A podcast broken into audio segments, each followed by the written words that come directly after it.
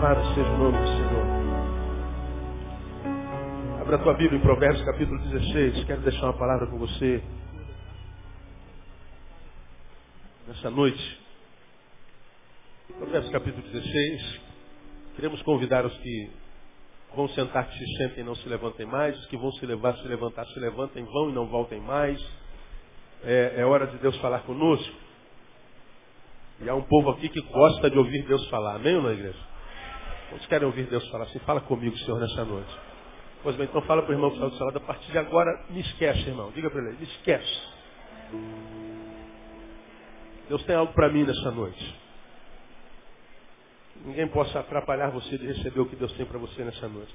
A Bíblia diz que nem só de pão vive o homem, mas de toda palavra que procede da boca de Deus.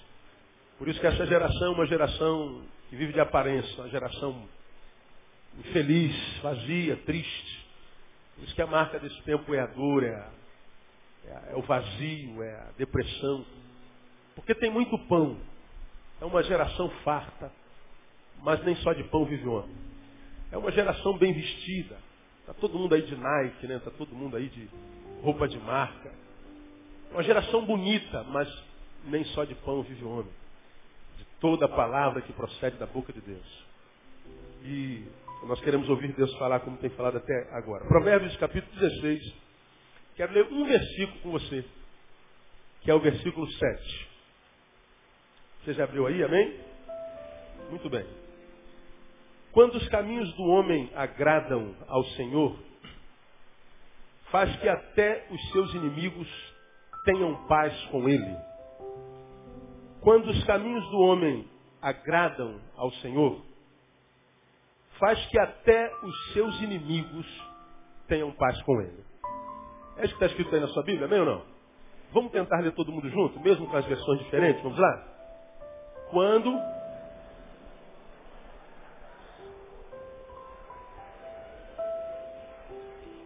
Legal. Agora sem, sem apostar corrida. Né? É. Eu li primeiro que você. Não, não. Vamos. Paulatinamente. Vamos lá? Quando os caminhos do homem.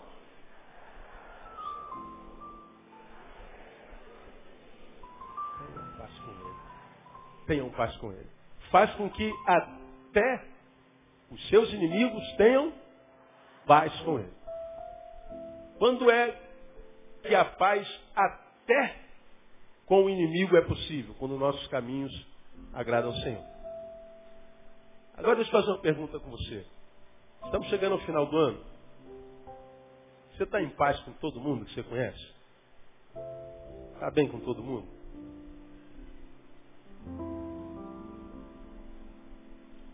Ou se eu perguntar para você, é, consegue trazer à memória alguém com quem você não está em paz nesse exato momento?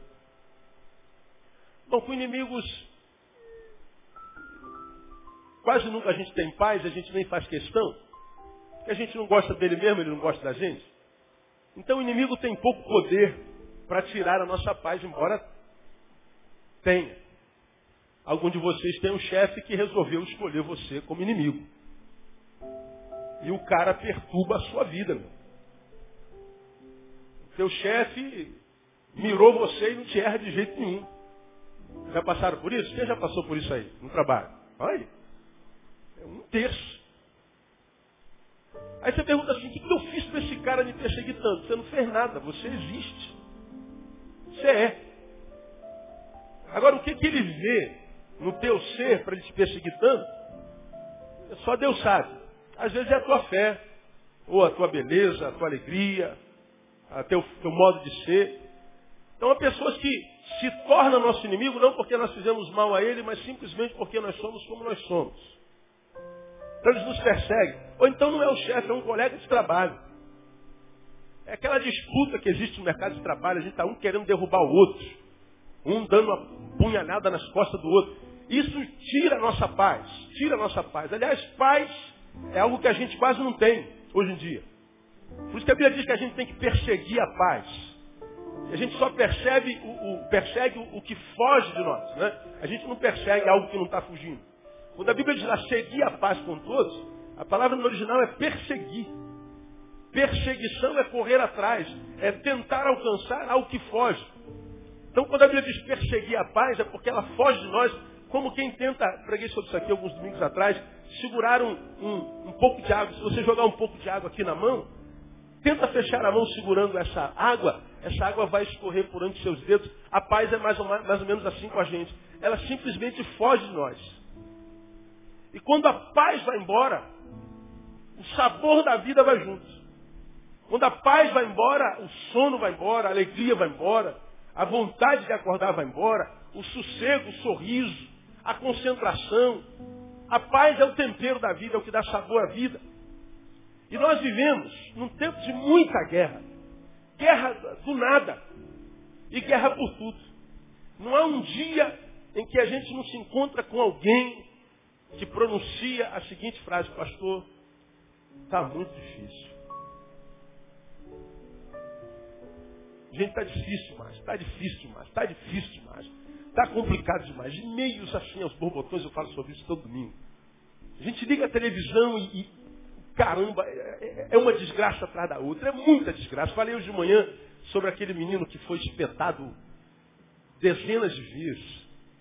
E só imaginar que você está cheio de agulha no corpo já, já revolta a gente. Mas quando você ouve a notícia que o menino estava cortado quando as, as agulhas entraram, pô, tem gente aqui que desmaia quando ganha injeção, meu.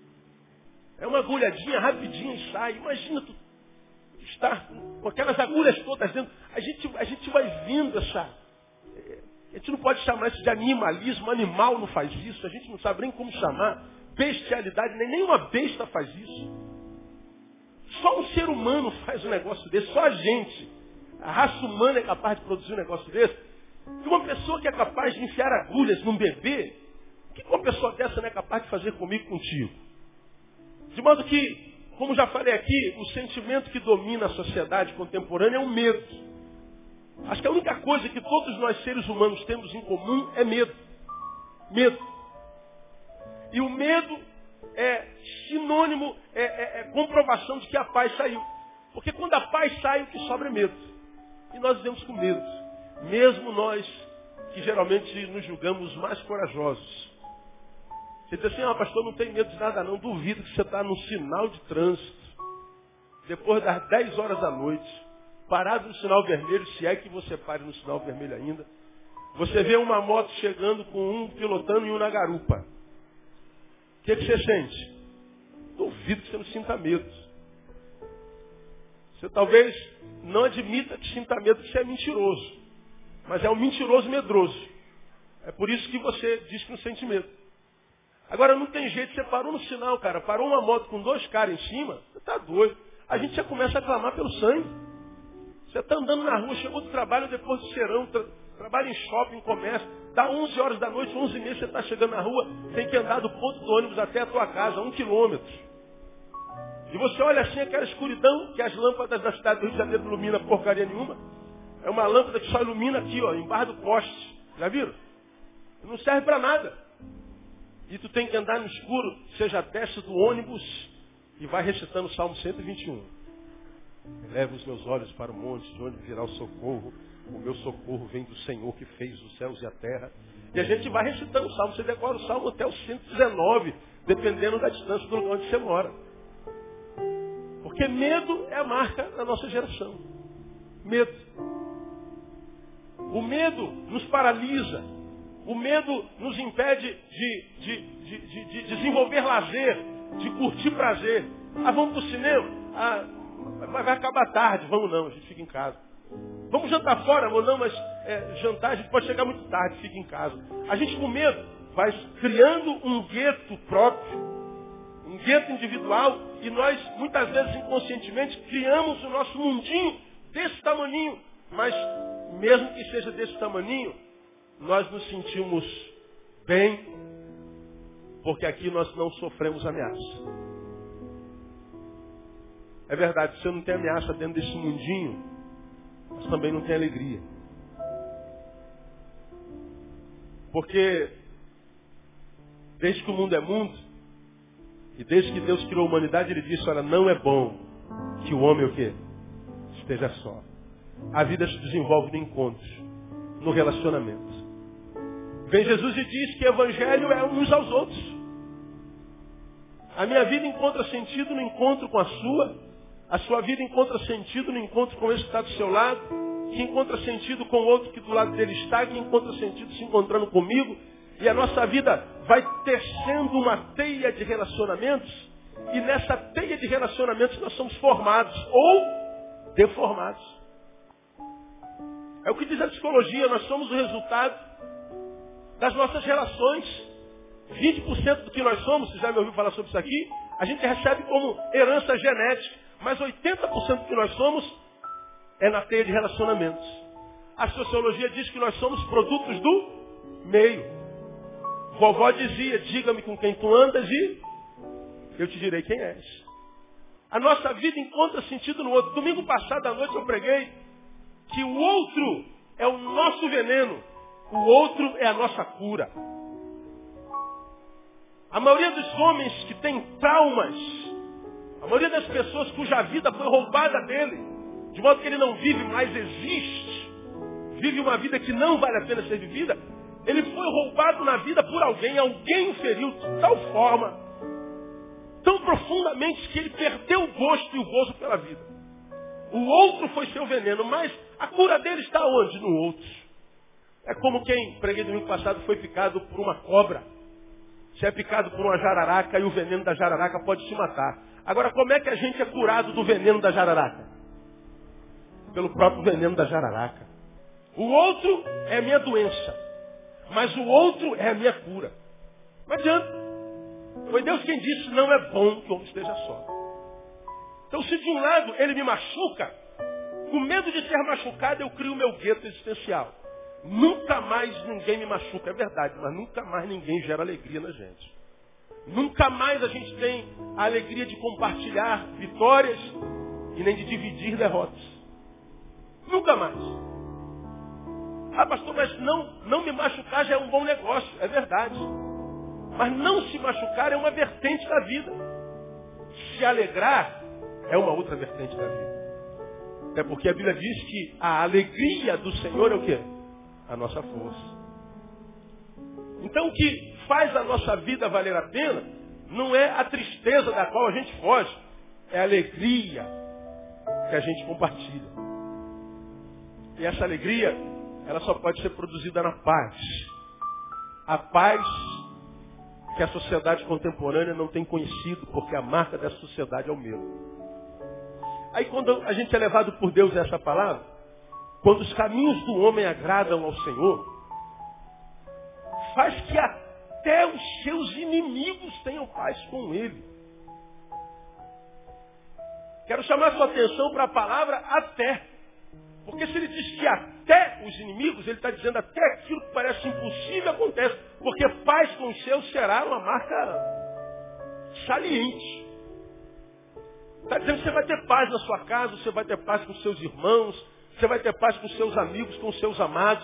Você vai estar sempre cercado por gente que contribuem para a melhora da tua vida, gente que acrescenta a sua vida. Deus está dizendo que se o teu caminho agrada ao Senhor, a, a, os seus de tal forma serão enriquecidos, que enriquecidos enriquecerão você, que enriquecido também os enriquecerá. Ele está dizendo que isso é, é, é óbvio, porque é o desejo de todo mundo, mas quando o nosso caminho agrada a Deus, essa paz transcende os muros do nosso desejo. Vai até os nossos inimigos.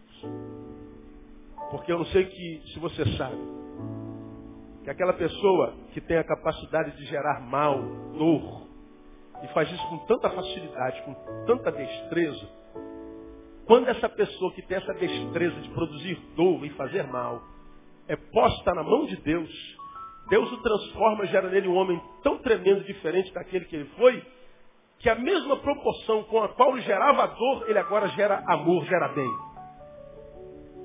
E de repente o teu maior inimigo pode vir a se tornar o teu melhor amigo. Alguém aqui por acaso tem um amigo que um dia já foi inimigo seu? Você se lembra de alguém assim? Ah, tem um bocado de gente aí. Foi teu inimigo, hoje é teu amigo. Porque o inimigo é gente e o inimigo pode ser uma bênção na nossa vida. Quer um exemplo bíblico disso? A Bíblia fala de um homem chamado Naamã. Você se lembra disso? General sírio, poderoso em guerra, chefe de um grande exército.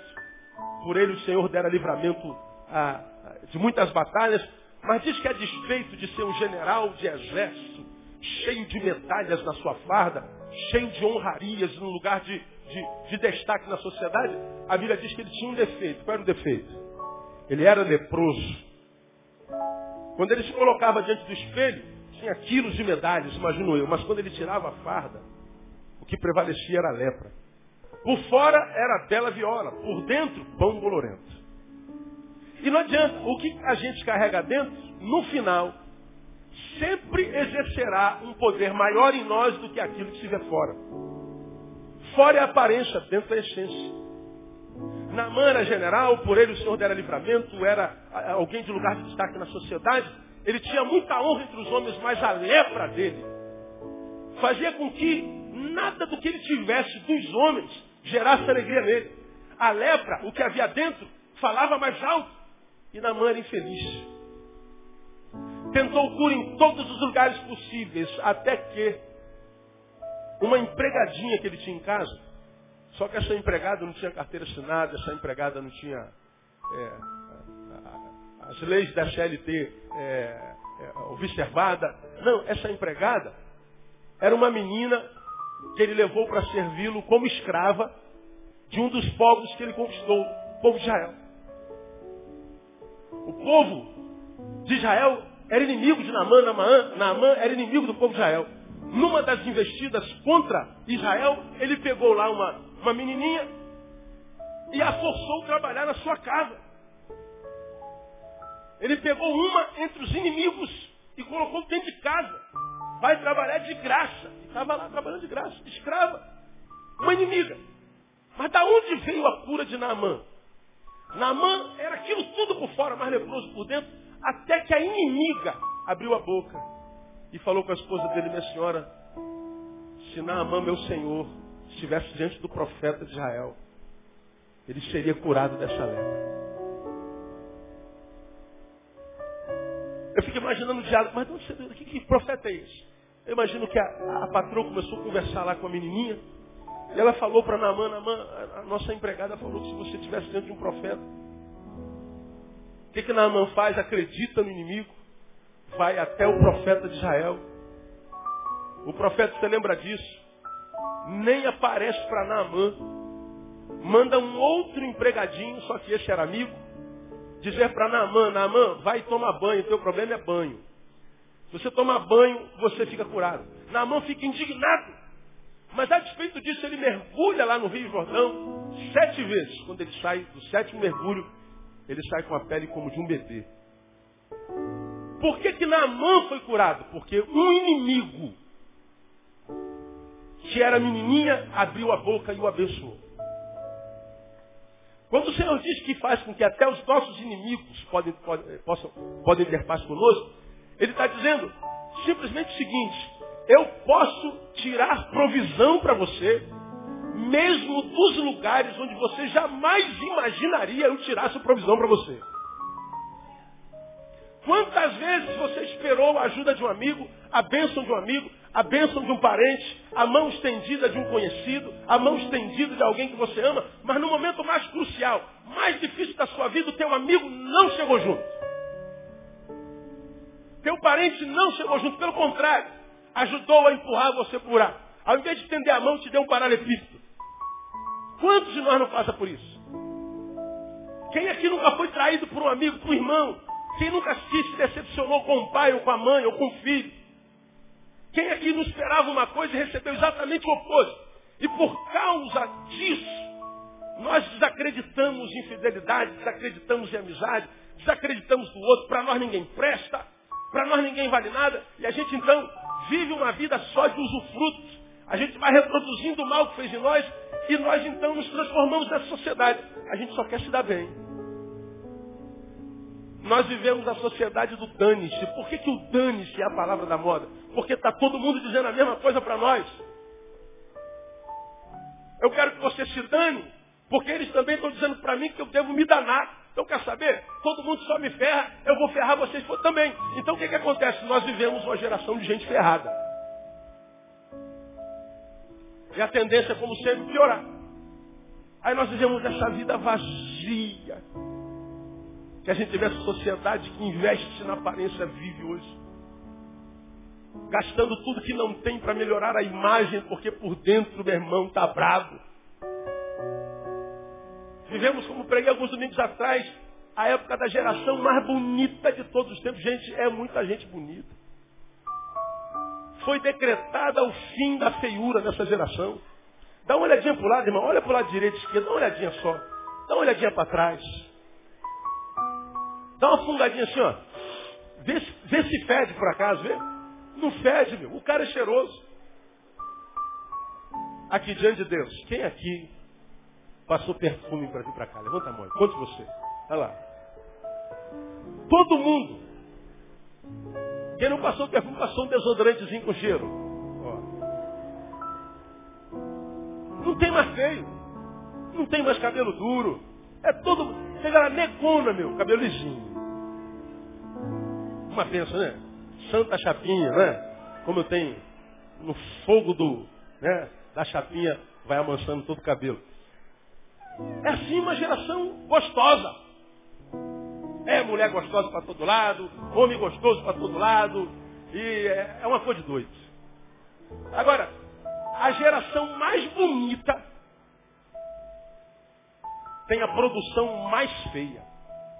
O que a gente vê sendo produzido é nojento, é amedrontador. A gente não vê paz em lugar nenhum. Está todo mundo desesperado, todo mundo enlouquecido e enlouquecendo a outros. Aí, essa palavra, irmãos, me salta aos olhos essa semana e me abençoa tanto. Quando os caminhos do homem agradam ao Senhor, faz que até os seus inimigos tenham paz com ele. O Senhor está dizendo para mim e para você, filho, olha, eu posso tirar a provisão para você, de onde você nem imagina que eu possa tirar. O Senhor está dizendo assim, ó, tudo que você precisa, dependendo de você, vai chegar até você no nome de Jesus. Diga assim para o irmão que está do seu lado, olha, você não vai ter necessidade. Diga para ele aí. Você não vai ter necessidade. Oh meu Deus, como eu queria que isso fosse uma realidade na minha vida. E pode ser. Agora o Senhor está dizendo que embora Ele possa tirar provisão de todo canto, nem sempre o faz porque o que Ele quer conosco é relacionamento. Ele faz a parte dele. Ele pode tirar provisão até lá do inimigo. Mas quando é que Ele faz isso? Quando você cumpre a sua parte, você o, o agrada. Por que, que tantos de nós somos cristãos, mas vivemos vidas frustradas? Somos cristãos, mas somos vencidos por nossas fraquezas o tempo inteiro. Somos cristãos, mas não conhecemos vida abundante. Eu vim para que vocês tenham vida e vida com abundância. A gente não conhece isso nunca. E porque não conhece, diz que Deus não é fiel, Deus não ama, Deus não existe. O culpado é sempre Deus, não, não. Deus é um cara de palavra. Aquele que prometeu não pode mentir, diz a sua palavra. É porque Deus quer relacionamento. Ora, se você se relaciona com a tua mulher ou com o teu marido, e você cumpre a sua parte direitinho, mas ela nunca cumpre a parte dela, ele nunca cumpre a parte dele. O que, que você acaba por fazer? Para de cumprir a sua parte. Todo relacionamento requer a fidelidade de ambos. Agora eu queria chamar a sua atenção para três realidades aqui nesse versículo. Quando os caminhos do homem agradam ao Senhor, faz que até os seus inimigos tenham paz com eles. Quero chamar a palavra primeiro para a palavra caminhos. Quando os caminhos do homem agradam ao Senhor. Caminhos tem a ver com a vida. Tem a ver com a caminhada. Podemos colocar aqui, quando a vida que um homem vive é uma vida que agrada ao Senhor, então o Senhor está dizendo assim, agora deixa comigo. Porque a marca dessa vida que você vive que me agrada será uma marca que conhecerá a minha paz. E a paz é a paz de Deus que excede todo entendimento. Que guarda a mente e o coração, como diz Paulo. Guarda a razão e a emoção. Ele está prometendo saúde. Quando a vida do homem, quando os caminhos do homem, com, eh, tem a ver, o caminho, tem a ver com o rumo que, que, que é, que é dado para o meu caminho. O rumo que eu dou para a minha vida. Quando nem o rumo que você dá para a sua vida é um rumo que agrada ao Senhor, paz. Quando a tua caminhada, Neil, é uma caminhada que, que Deus pode desenvolver junto, paz. Caminho tem a ver com caminhada, tem a ver com projeto de vida. Quando os teus projetos são projetos sobre os quais Deus pode colocar a mão e abençoar, Ele está dizendo paz. Paz. Caminho tem a ver com a vida. O que eu estou fazendo com a minha vida? É disso que Deus está falando. Porque se Deus diz que Ele pode tirar paz, mesmo do inimigo, tirar provisão de onde eu jamais imaginaria, Ele está dizendo assim, ó, isso é uma realidade automática quase para aquele cujo rumo que Ele dá para a sua vida é um rumo que me agrade. Então veja, a bênção de Deus sobre nossa vida tem mais a ver com a qualidade de vida que eu vivo do que com aquilo que Deus pode fazer. A minha vitória não depende de Deus. Depende do rumo que eu dei para a minha vida. Deus vai reagir a isso. Olha que coisa interessante. Tem a ver com o projeto de vida. Hoje eu falei sobre sonho de manhã. Abri um pouquinho meu coração. Estou chegando ao final de ano completamente sem força, cansado, sobrecarregado, ansiando por janeiro quando eu paro, quando eu tiro férias. Aí sou eu e minhas três mulheres, esposa e duas filhas. E a gente some do mapa. Desligo o telefone, viajo, não levo calça comprida, porque se eu levar calça comprida não tem jeito. Sempre me acham na rua, uh, pastor Neil, o senhor pode pregar na minha igreja? O senhor está. Não, eu falei, irmão, infelizmente não dá, não trouxe calça comprida, então não dá. Né? Então, é para não dizer não, mando essa. Né? Então, eu, eu, nem apareço. Quando eu vou numa igreja, eh, se for como a nossa, pode entrar de bermuda, eu sento lá no último banco. E às vezes eu boto um bonezinho sentado para tentar adorar o Senhor, mas não tem jeito, alguém me acha. Está conosco, Aí o pastor Neil Teixeira Barreto, ah, meu Deus Jesus, me acharam aqui de novo, né? Aí não tem jeito, vem um convite para pregar, não, irmão, não trouxe nem calça comprida, né? É, eu não, não, faço nada em janeiro. Janeiro eu paro, mesmo que você não entenda, não gosto. O problema é seu, as férias é minha, não é? Eu paro, não quero saber. Desligo tudo. E eu nunca, nesses 20 anos de ministério, ano que vem completo 20 anos, cheguei tão cansado ao final de um ano como esse. Aí o mês de janeiro foi, tem sido um mês complicado. E eu achava que a complicação do mês de janeiro para mim foi só cansaço físico, psicológico. Não, não. Uma coisa estava acontecendo comigo diferente. E alguém falou assim, Neil, vamos conversar sobre seus sonhos. Eu falei, mas sonhos? Sentado com dois amigos à mesa, almoçando. Vamos. Vamos falar dos sonhos passados. Preguei sonhos de manhã. Mas me permita repetir para quem estava aqui de manhã, são dois públicos. Agonia, tristeza, vazio, cansaço, sobrecarga, tudo que vocês sentem também. Eu falei, meu Deus, eu, eu, eu, sou um cara que tem tanto domínio das minhas emoções, eu sou, irmão, é, com toda a simplicidade do mundo, eu sou um cara que eu tenho, é, ao longo desses 43 anos de vida, conseguido lidar com as minhas emoções com muita destreza. Eu nunca me submeti a um desejo que eu não quisesse me submeter. Eu, eu costumo vencer meus desejos, minhas, minhas, meus sonhos, meus projetos, minhas emoções, com luta, mas eu consigo vencê-las. Esse mês de dezembro, final de, de novembro, foi muito difícil. Aí um amigo muito sábio, muito querido, amigo mais chegado que o irmão, falou assim, Neil, não é só cansaço físico ou psicológico. Vamos falar sobre os teus sonhos, olha só, sobre rumos. Aí nós sentamos, fizemos análise do meu sonho passado. Voltamos uns cinco anos, sete, dez anos atrás. Eu pude me lembrar de dezenas, centenas, quiçá, de, de sonhos que eu tinha na vida particular, na vida emocional, na vida familiar, na vida ministerial, na vida relacional, na vida intelectiva, na vida profissional. E analisando o meu passado, eu pude ver com muita alegria que muitos desses sonhos já não existem mais. Não porque eu parei de sonhar, mas porque Deus os transformou em realidade. Sonhos concretizados. Agora, olhando para trás, eu via quantos sonhos eu tinha. Aí esse amigo falou assim, agora Neil, você é grato a Deus porque os sonhos foram realizados, não foi? Sou muito grato. Agora me fala sobre os seus sonhos futuros, os que existem agora e ainda são sonhos. Aí eu comecei a ticar os sonhos que eu tenho, por exemplo, para 2010 na área ministerial, particular, profissional, familiar. Irmão, se eu tiquei dois, três, quatro sonhos, foram muitos. Aí o meu brother falou assim, pois é, Neil, talvez esse seja o problema que tem angustiado o teu coração. Do passado até aqui, teus sonhos te moveram. Você estava correndo atrás dos teus sonhos. Você estava trabalhando para concretizar os teus sonhos. Você tinha uma razão para acordar. Você tinha uma razão para lutar. Você tinha uma razão para dormir mais tarde. Você tinha uma guerra para travar. Você queria chegar lá. Pois é, agora o que você vive já é sonho realizado. Sonho realizado não é mais desafio. Quais são os desafios que você tem pela frente? Meia dúzia. E ele falou para mim o que eu disse para minha esposa há 10 anos. Sabe que foi o teu problema? Potencial não desenvolvido. Você tem muito potencial. Você pode fazer mais. Você pode sonhar mais. Você pode produzir mais. Você pode ir além. Mas você não está usando essa capacidade. E capacidade não utilizada é capacidade que deprime. Isso tem a ver com caminho.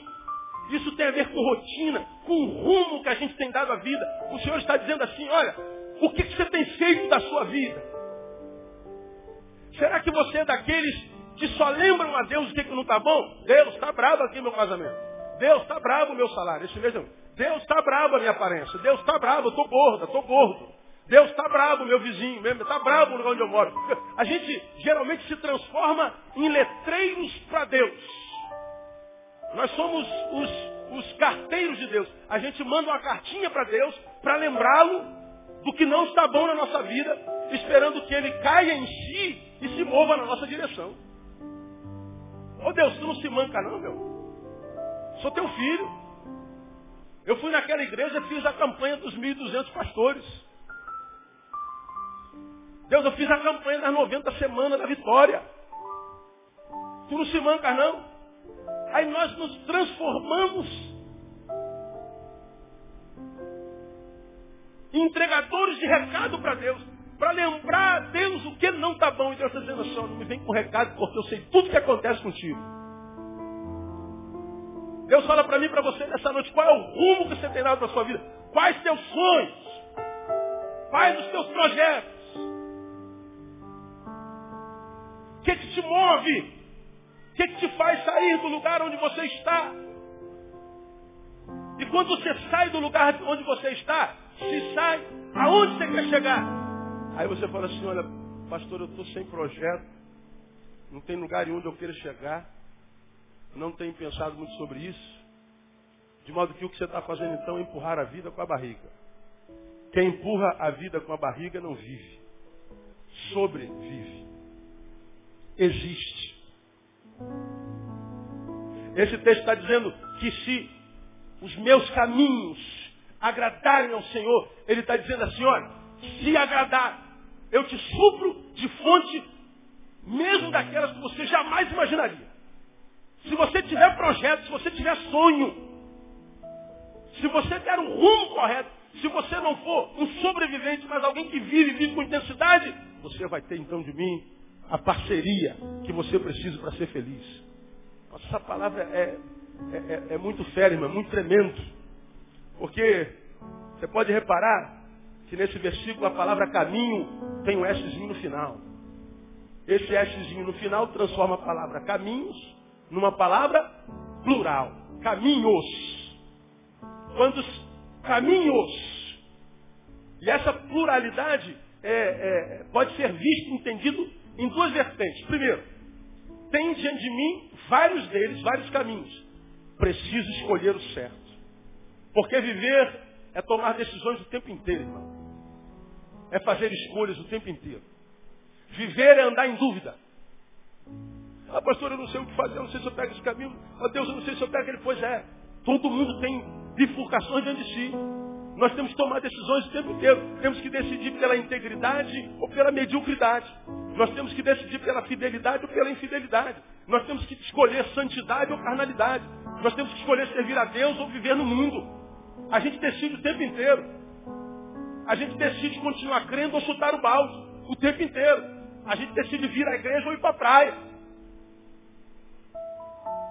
Viver é tomar decisões. E o Senhor está dizendo para mim e para você, então tome as decisões certas. É disso que ele está falando aqui. Mas há uma outra vertente. Tem um caminho, só que com várias vertentes. Preciso ser dinâmico.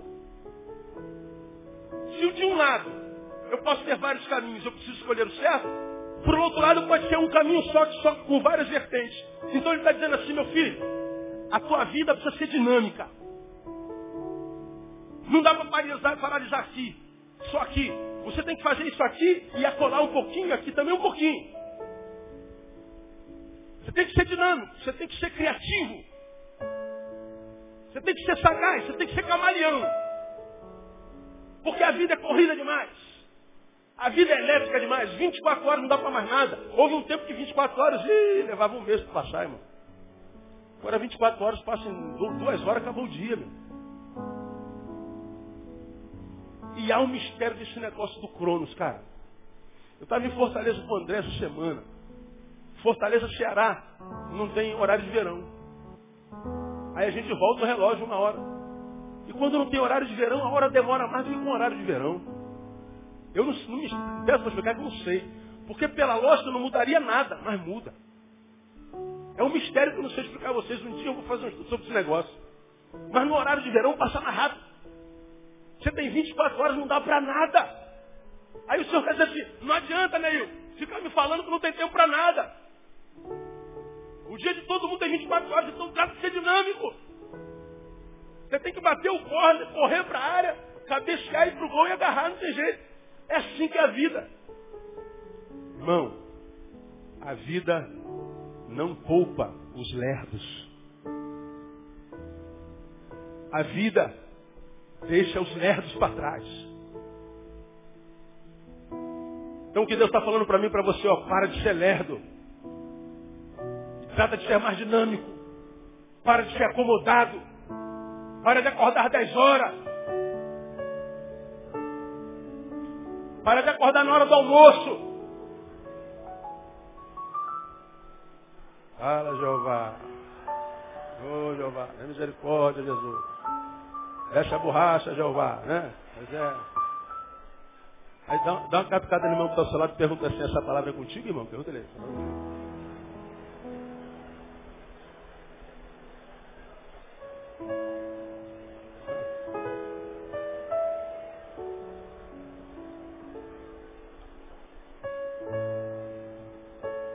Os caminhos do homem agradam ao Senhor, meu irmão, seja qual for a interpretação desse texto, que sejam vários caminhos e eu preciso decidir o tempo inteiro. Que seja um caminho com várias vertentes, seja qual for, eu preciso viver e viver com intensidade. Porque a única coisa que Deus espera de quem está vivo é que o vivo viva. Tudo que se espera de um vivo, que ele viva. Agora grava essa frase que eu vou te falar. Quem não vive estando vivo, vive em pecado. E as pessoas que andam reclamando da vida, geralmente reclamam da vida há tanto tempo porque não vivem. E quem não vive estando vivo, vive em pecado. E o pecado separa Deus da gente. Você está vivo, então viva como é, mais ou menos aquela frase de Mário Quintana, que eu já citei aqui algumas vezes. Mário Quintana diz que o, o verdadeiro analfabeto é aquele que sabe ler e não lê. Esse é analfabeto. E o verdadeiro morto é aquele que está vivo e não vive. Essa é a pior morte. Como já preguei aqui, pior do que a morte é a ausência da vida. Quem é que se mata? É quem já não tem mais vida para viver. Lembra que eu falei que o suicídio não é um grito pela morte, pelo contrário, é um grito pela vida? O sujeito quer muito viver, quer muito viver, eu quero viver, mas não consigo. Não conseguindo viver, eu prefiro morrer. Então, você está vivo, cara. Você está consumindo o oxigênio da terra. Deus ainda não ceifou a tua existência. Então, trata de viver. Trata de ser dinâmico. Trata de voltar a sonhar, como disse o poeta, nem todos os sonhos se tornam realidade, mas não há realidade que não tenha nascido de um sonho. Como é que você vai mudar a sua vida? Ah, quando Deus é, me abençoar, não. Quando você colocar um rumo na tua existência. Deus vai reagir a você. Deus vai abençoar o teu projeto. Porque se a gente não ouve uma palavra como essa, a gente acha que Deus vai fazer tudo, como se prega nas igrejas evangélicas desse país, campanha, campanha, campanha, campanha, campanha, uma campanha atrás da outra. Segunda segunda tem que estar na igreja. Dando oferta, evidentemente, né? Campanha, campanha, campanha, matando um bezerro, dando oferta. Para que Deus abençoe a tua fidelidade. A fidelidade é sempre o um maldito dinheiro. E você paga para que a vitória venha. Paga, a vitória não vem. Você continua derrotado, só que agora um derrotado duro. Vai deixar de ser burro. Alguns anos atrás eu tive uma reunião de pastores, eu um pastor lá de, dos Estados Unidos. Ninguém conhece esse pastor nos Estados Unidos. Aqui ele diz que ele é mais famoso nos Estados Unidos. Lá tem mais de 100 processos na justiça. Aqui ele é papa. Vem no, no jatinho dele todo ano para cá. Para ministrar sobre a turma que rege a igreja no Brasil hoje. No encontro de pastores tinha assim, ó, umas, igual isso aqui, umas 1.200 pessoas. Aí levantou, Deus está me falando que Ele está liberando nessa manhã a unção de milionários sobre 200 pastores aqui presentes. Eu já falei sobre isso aqui. Deus está me dizendo que Ele está liberando a unção de milionário para 200 pastores aqui, para 60 pastores aqui presentes. Agora o Senhor está me dizendo que essas 60 pessoas para quem essa palavra é liberada, vai ter que abençoar esse ministério com 3 mil reais cada um. Mais de 200 pastores se levantaram e vieram trazer oferta. Eu fiquei sentado fazendo minhas elucubrações. Ou se a unção é só para 60, 140 vai dançar. Segundo, se alguém daqui saiu milionário, pelo menos um saiu. Menos um. Saiu. Houve um tempo que eu tinha pena. Puxa, como é que abusa da, da fé do povo? Hoje eu, eu digo, é bem feito. Merece. Irmão, deixa eu falar uma coisa para você. O que Deus tem preparado para você não é pago pelo real já foi pago pelo sangue do Cordeiro. Pode aplaudir o Senhor porque isso é tremendo. Que até teu já está pago. É pelo sacrifício de Jesus. A gente não oferta para pagar a vitória, não. A gente oferta para ser parceiro de Deus. A gente oferta para agradecer, não é para receber. Senão o desempregado no reino estava perdido. Unção de milionário. Aí quando uma pessoa vem dá uma oferta de 3 mil reais para ficar milionário, olha a intenção do coração dele. Qual a intenção do coração dele? Ficar milionário. O que, que a Bíblia fala sobre isso? Que cada um seja é, contentável com o vosso soldo e cada um coma do fruto do suor o quê? Do seu trabalho, do seu rosto. Mas não, se for para comer pro resto da vida, pagando 3 mil, eu pago. O negócio de trabalho não é comigo não. Eles estão dirigindo as nossas igrejas. São eles que ministram sobre as nossas almas. Deus está falando de rumo, irmão. Da nossa vida. Você tem direto acesso a Deus. Você não precisa do pastor Neil para chegar a Deus. Eu não sou o seu intercessor. Jesus é o seu intercessor. Nós vivemos como família e cada um exercita o seu dom. O meu dom é o dom da palavra. Eu sou pastor e mestre. Eu estou aqui desenvolvendo o meu dom. Deus me dá esse privilégio. Agora você não precisa de mim para chegar a Deus. Quando Jesus foi levantado na cruz do Calvário, o véu se rasgou de alto a baixo. Ele está dizendo, o santíssimo lugar agora pertence a qualquer um de vocês. Agora, por que, que a gente não consegue entrar, pastor? Por causa do rumo da vida que a gente está dando. Ou está dando. palavra com aquele meu brother me abençoou muito. Você precisa voltar a sonhar, irmão. Eu estou lá nos meus caderninhos no gabinete anotando os meus sonhos, os meus projetos.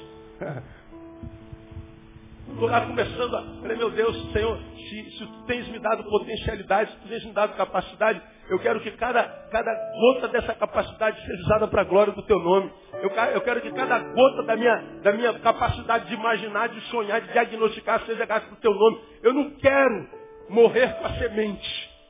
uma música linda que a gente nunca cantou aqui, vocês também não conhecem porque é lá de Uberlândia. Eu não quero morrer com a semente que o Pai confiou em minhas mãos para plantar.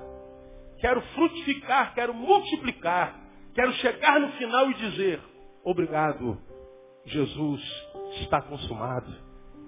Essa música me abençoa muito. Eu não quero morrer com a semente. E muitos de nós têm morrido com a semente. Deus lançou uma semente na tua mão. Deus lançou uma semente de bênção, uma semente de vitória, uma semente que é um dom. E o que, é que você está fazendo com isso aí? Quando os caminhos do homem agradam o Senhor. Não viver estando vivo é viver em pecado. Isso é a parábola dos talentos. A um deu cinco, a outro deu dois, a outro deu um. Quando voltou, quem tinha cinco multiplicou, quem tinha dois multiplicou, e quem tinha um enterrou. Aos dois primeiros ele disse, servo bom e fiel, sobre o pouco foste fiel, sobre o muito tu colocarei. Entra no gozo do teu Senhor. Alegria, paz. Multiplicou. Agora aquele que não multiplicou, o servo mau e infiel. Diz que ele foi lançado nas trevas exteriores e ali haverá choro e ranger de dentes. A paz que a gente pede para nós tem a ver com o rumo que a gente dá para a nossa vida. Quais são os teus projetos, irmãos, para 2010? Ah, pastor, quero ficar rico. Pastor, quero passar no concurso, quero trocar o carro. Quero arrumar uma loura, quero arrumar um moreno alto. Aí eu só penso em si, não é? Todos os teus projetos estão em torno do teu umbigo.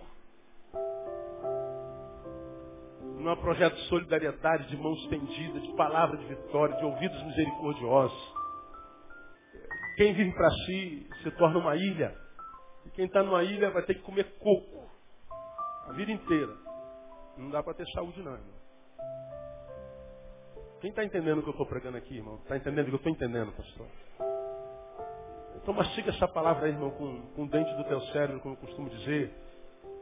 Deixa ela internalizar. Hoje de manhã eu saí impactado pela palavra que eu preguei. Eu estou balançado pela palavra de manhã até agora.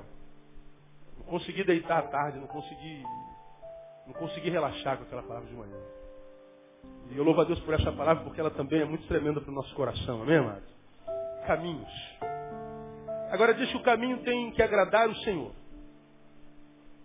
Se o caminho tem a ver com, com vida, com caminhada, esse caminho é curto, esse caminho é sondado, nós devemos vivê-lo de forma a agradar aquele que nos pôs nele. Porque quem me fez como eu sou foi Deus. Quem te fez como você é foi Deus. Por que, que você é neguinho, não é lourinho? Porque Deus fez assim. Agora responda para mim, se Deus quisesse fazer lourinho, poderia ter feito? Sim ou não? Por que, que você é lourinho, não é neguinho? Porque Deus fez assim. Por que você é baixinho e não é altinho? É, Deus fez assim. Por que, que você gosta da, do, do, verde e não do vermelho? É, Deus fez assim.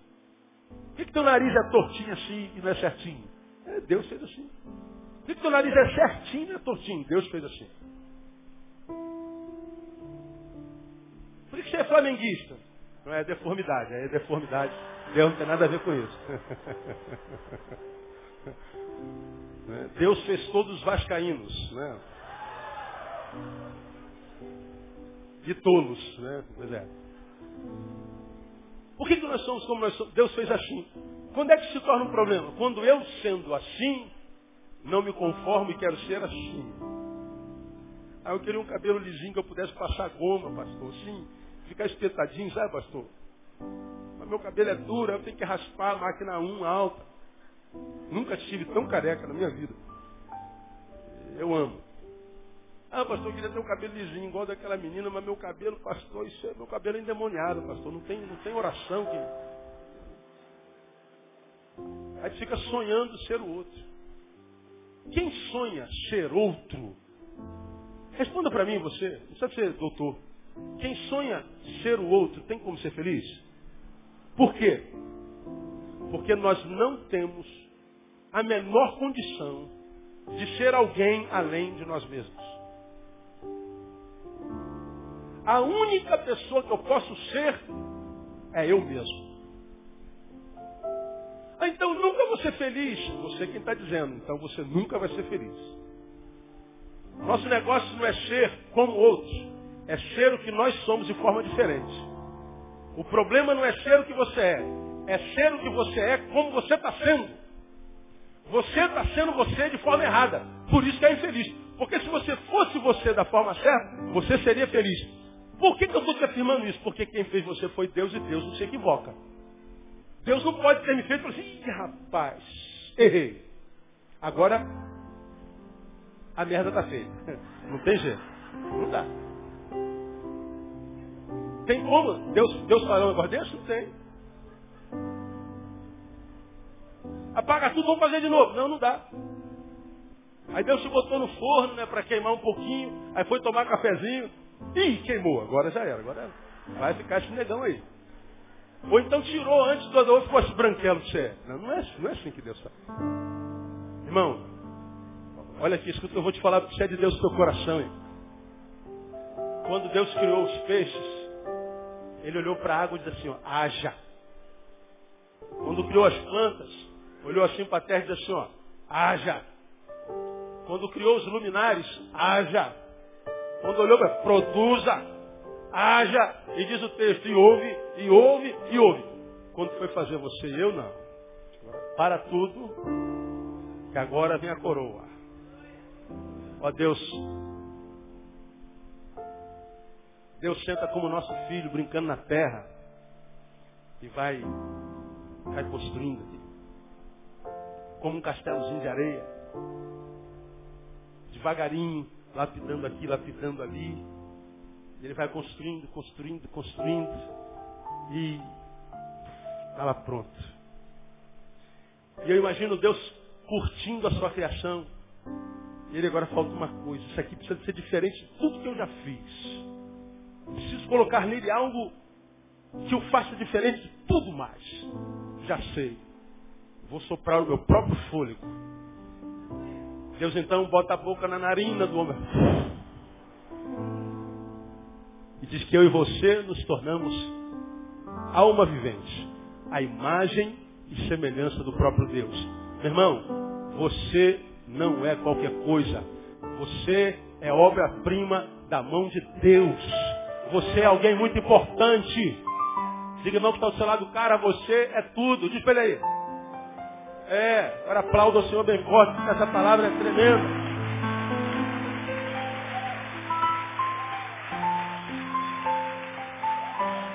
Pois bem, Deus não se equivocou quando fez você. Você é do jeitinho que Ele pensou. Talvez você esteja sendo quem é da forma errada. Você não vive para agradá-lo. A gente vive para agradar esse cara que está do nosso lado. Como é que a gente é refém da opinião dos outros, cara? Como é que a gente se deprime quando alguém fala mal da gente, quando alguém diz do seu. Quando alguém diz que não gostou, falaram mal do seu, mas eu e Pronto, a gente deprime. Aí a gente fala assim, pô, pastor, eu estou deprimido porque falaram mal de mim. Não, não, é não. É porque você tenha pretensão de agradar a todo mundo. Teu problema não é porque falaram mal de você, teu problema é soberba. Porque só alguém muito soberbo que não se enxerga pode ter a pretensão de querer agradar todo mundo. Agora, se você se enxerga, meu irmão, pode falar o que você quiser de você. Ah, fulano é não sei o quê. Aí você pergunta, você é isso que ele disse? É. Eu não. Então, por que está preocupado? Ah, disseram que você é aquilo. Você é? Não. Então manda ele se catar. Por que, que o que o outro diz nos abate tanto? Por que, que a gente vive para agradar o outro? Porque a gente é o que a gente é de forma errada. Porque quando a gente é o que a gente é da forma certa, a gente vive para agradar a Deus. E vai aqui um recadinho. É muito mais fácil agradar a Deus do que agradar os homens. Agradar a Deus é muito fácil, irmão. Basta a gente ser o que a gente é no coração dele, viver uma vida decente. Trabalhar o nosso coração para que ele não seja tomado por amargura, por, por, por, por ódio, por rancor. Fazendo bem sem esperar nada em troca, vivendo para a glória do seu nome. Tentando viver uma vida mais simples possível. Que não seja só de aparência, que não seja um do lado de fora, outro do lado de dentro. Que se tiver que ser esses dois, que esses dois sejam muito parecidos. Quanto mais parecidos, mais saudável a gente é. Quanto mais distante um do outro, mais doente a gente é. Agradar ao Senhor. Agradar ao Senhor é uma escolha. É uma decisão. Não é algo utópico. É uma escolha. Eu decidi agradar o Senhor. Pronto. Você vai lutar contra você, você vai se vencer o tempo inteiro. Por isso que Jesus disse assim, ó, já preguei sobre isso aqui, você já viu falar sobre isso aqui dezenas de vezes. Como se Jesus tivesse que alguém aqui quer me seguir e quer que isso seja bom para você, eu quero, pois bem. Eu vou logo te dizer. Qualquer um que quer vir após mim, tem que fazer uma coisa de pronto. O que, que é? Negar-se a si mesmo. Porque se não se negar e vir atrás de mim, vai vir atrás de mim à toa. Mesmo que eu seja quem eu seja, não adianta vir atrás de mim se não se negar. Vai se frustrar. Negarmos-nos é lutarmos contra nós quando o nosso eu quiser nos levar para caminhos que não sejam de Deus. E os caminhos que são de Deus ou não, o pastor não precisa dizer, a gente sabe. Pastor, será que eu posso? Eu não posso. Isso pode? Você sabe tudo. A gente sabe tudo. A gente só quer que alguém endosse nossos erros, os nossos acertos. É uma escolha, a escolha. Você vai lá em, em caramba, nosso tempo acabou. Você vai lá em Eclesiastes capítulo 11, 9 e o 12, 1. Eu vou voltar aqui um pouquinho, sabe? Eu olhei para você. Ah, diz uma, uma, coisa muito interessante que a gente, a gente conhece bem. Olha lá. Alegra-te, jovem, na tua mocidade. Anime-te o teu coração nos dias da tua mocidade. Olha, olha o conselho. E anda pelos caminhos do teu coração. Solta a franga, libera geral. É o conselho de Deus. Anda pela vista dos teus olhos. Deu na telha, faz. Sabe, porém, o seguinte. Por todas estas coisas, Deus te dará a juízo. Ele está dizendo assim, ó, nada é proibido. Gente vai mais adiante lá no Novo Testamento. Todas as coisas me são lícitas, mas nem todas convêm. Todas as coisas me são lícitas, mas não me deixarei dominar por nenhuma delas. Você pode fazer o não há proibições, você é livre. Livre até para fazer besteira. Livre até para se afastar de Deus. Livre até para não crer mais nele. Deus te deu liberdade para fazer o que você quiser. Agora, o que Deus quer de nós? Não permita que a tua liberdade te escravize. Não seja escravo da tua liberdade. Não vicie-se na libertinagem que a liberdade produz.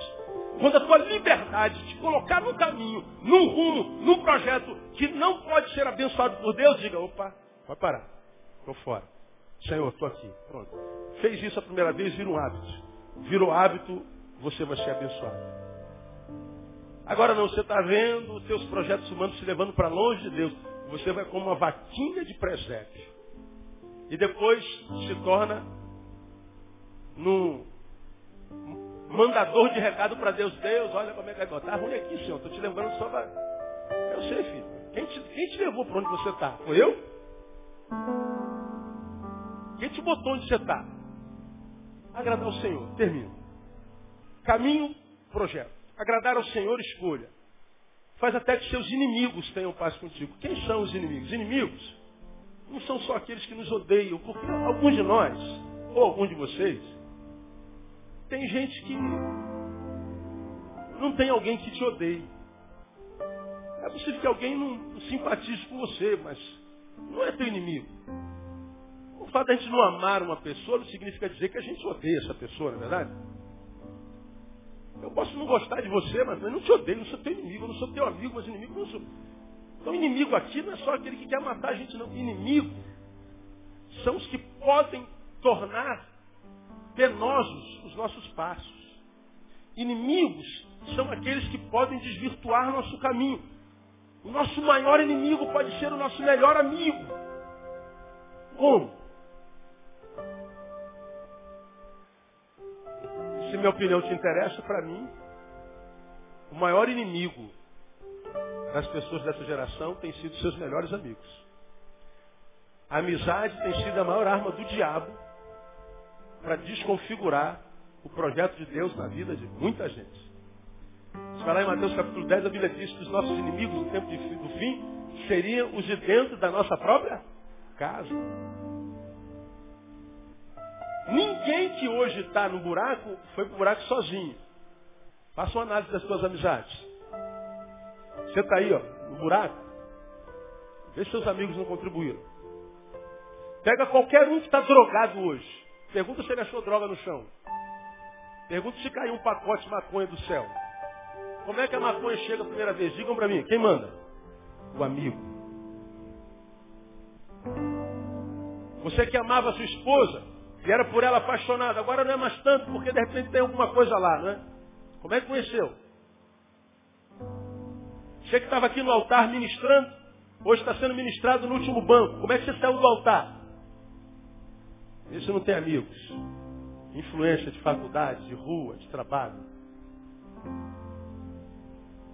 Os maiores inimigos dessa geração são os amigos. E ainda assim, os inimigos amigos e os amigos inimigos não são os culpados. Porque a Bíblia diz em Provérbios, se os teus inimigos tentarem te seduzir, não consintas. Você tem o poder de dizer não. Não diz porque não quer. Pastor foi mais forte que eu. Não. Nenhuma tentação é maior do que aquela que a gente possa suportar.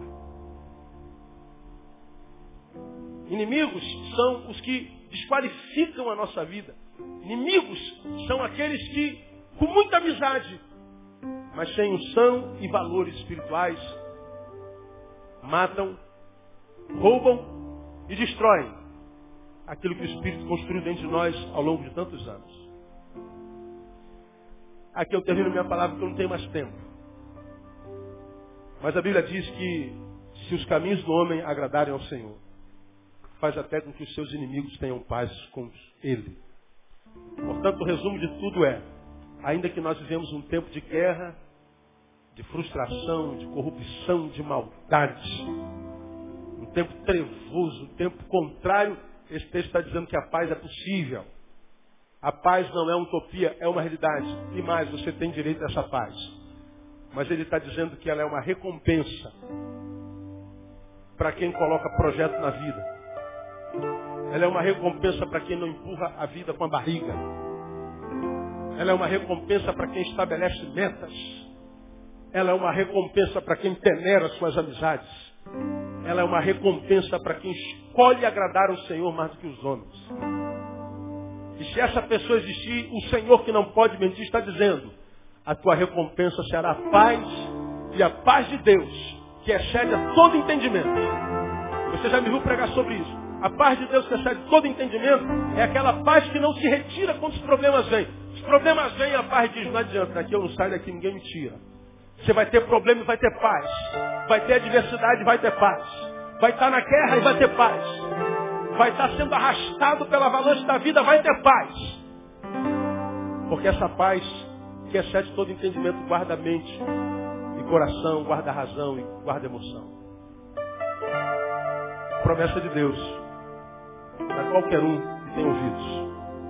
Minha oração é que Deus te abençoe e te dê a graça e a capacidade de tentar, quem sabe, em 2010 ou quem sabe a partir do dia 21 de dezembro de 2009, ou que a partir do dia 20 de dezembro de 2009, tomar posse dessa paz, porque você já começa a desconfigurar o projeto de vida que você tinha, dentro do qual Deus não estava, e você então reconfigura esse projeto e introduz Deus. Porque Deus é o que dá sabor a tudo, irmão. Deus é o que transforma nosso prazer em alegria. Porque prazer sem Deus se transforma em desprazer, mais cedo ou mais tarde. Quem tem, tem entendimento, entenda. Quem tem ouvidos, ouça o que o Espírito diz à igreja. Deus te abençoe com essa palavra, em nome de Jesus. Vamos aplaudir o Senhor.